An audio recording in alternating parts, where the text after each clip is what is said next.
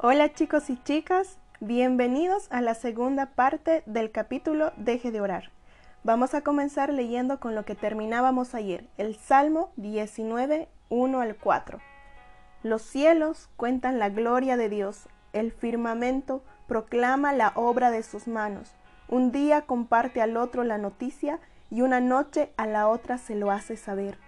Sin palabras, sin lenguaje, sin una voz perceptible, por toda la tierra resuena su eco, sus palabras llegan hasta los confines del mundo. Dios ha plantado en los cielos un pabellón para el sol. Qué hermoso. Por eso somos llamados a adorarle a Él. Su arte, la obra de sus manos y su creación resuenan con la verdad de que Él es glorioso.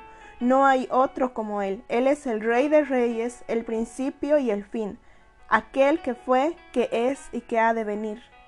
Vamos a leer de nuevo esta última parte. Sé que de repente lo hemos escuchado muchas veces, pero ahora tal vez podamos cerrar por un momento los ojos y escuchar estas palabras. No hay otro como Él. Él es el Rey de Reyes, el principio y el fin, aquel que fue y que es y que ha de venir. ¡Wow!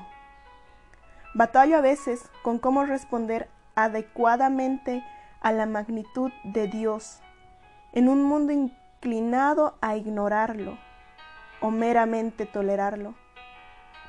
Pero sepa esto, Dios no será tolerado. Él nos manda a que lo adoremos. Qué importante es esto. Podemos tomarnos un tiempo nuevamente para ver el video titulado Just Stop and Think si es necesario, ponga pausa a este audio y vaya al video. Y medite en el Todopoderoso, que habita en la luz inaccesible, el glorioso. Hay una epidemia de amnesia espiritual y ninguno de nosotros es inmune a ella.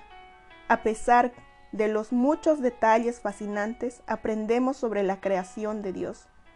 A pesar de las muchas fotografías que vemos de sus galaxias y a pesar de los muchos atardeceres que observamos, seguimos olvidando. La mayoría de nosotros sabe que hemos de amar y temer a Dios, que hemos de leer nuestras Biblias y orar a fin de poder llegar a conocerlo mejor a Él. Sabemos que tenemos que adorarle con nuestra vida, pero practicarlo realmente es desafiante. Nos confunde cuando amar a Dios es difícil. ¿Acaso no debería ser fácil amar a un Dios tan maravilloso? Cuando amamos a Dios porque sentimos que deberíamos amarlo en lugar de amarlo genuinamente, con todo nuestro ser, hemos olvidado quién es Dios realmente. Nuestra amnesia se demuestra una vez más. Puede que suene entre comillas no cristiano decir que algunas mañanas yo no tengo ganas de amar a Dios o que sencillamente me olvido de hacerlo, pero así es.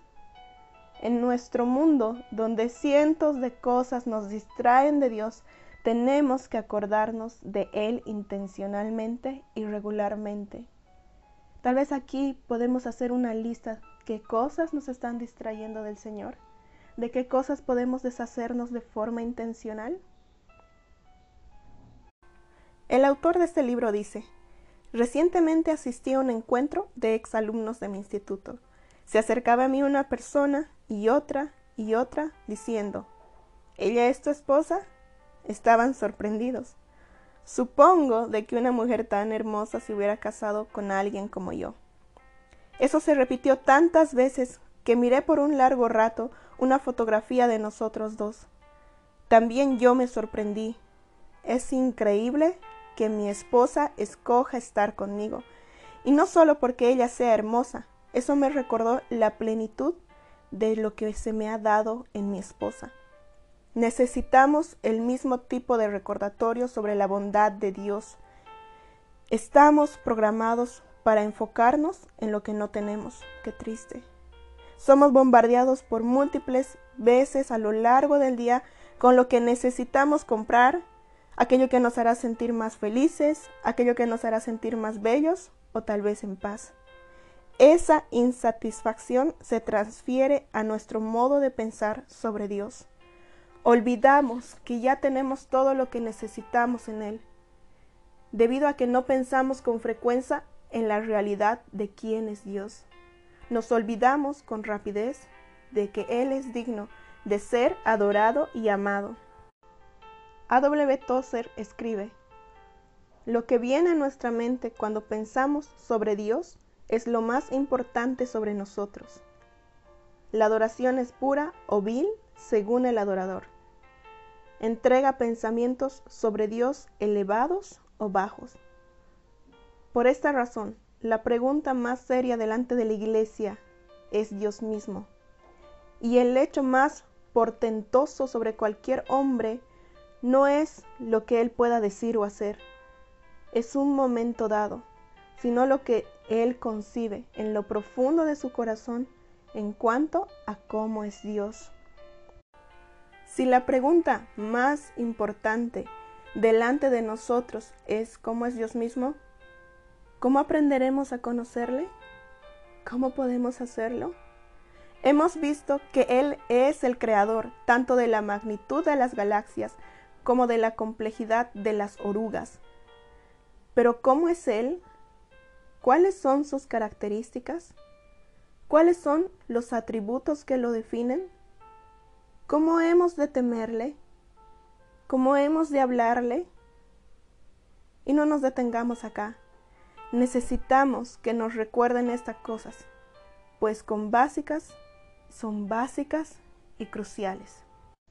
Chicos, hoy nos detendremos acá para que podamos detenernos a pensar cómo es Dios, pero sobre todo para que podamos decirle, Señor, ¿cómo puedo aprender a conocerte?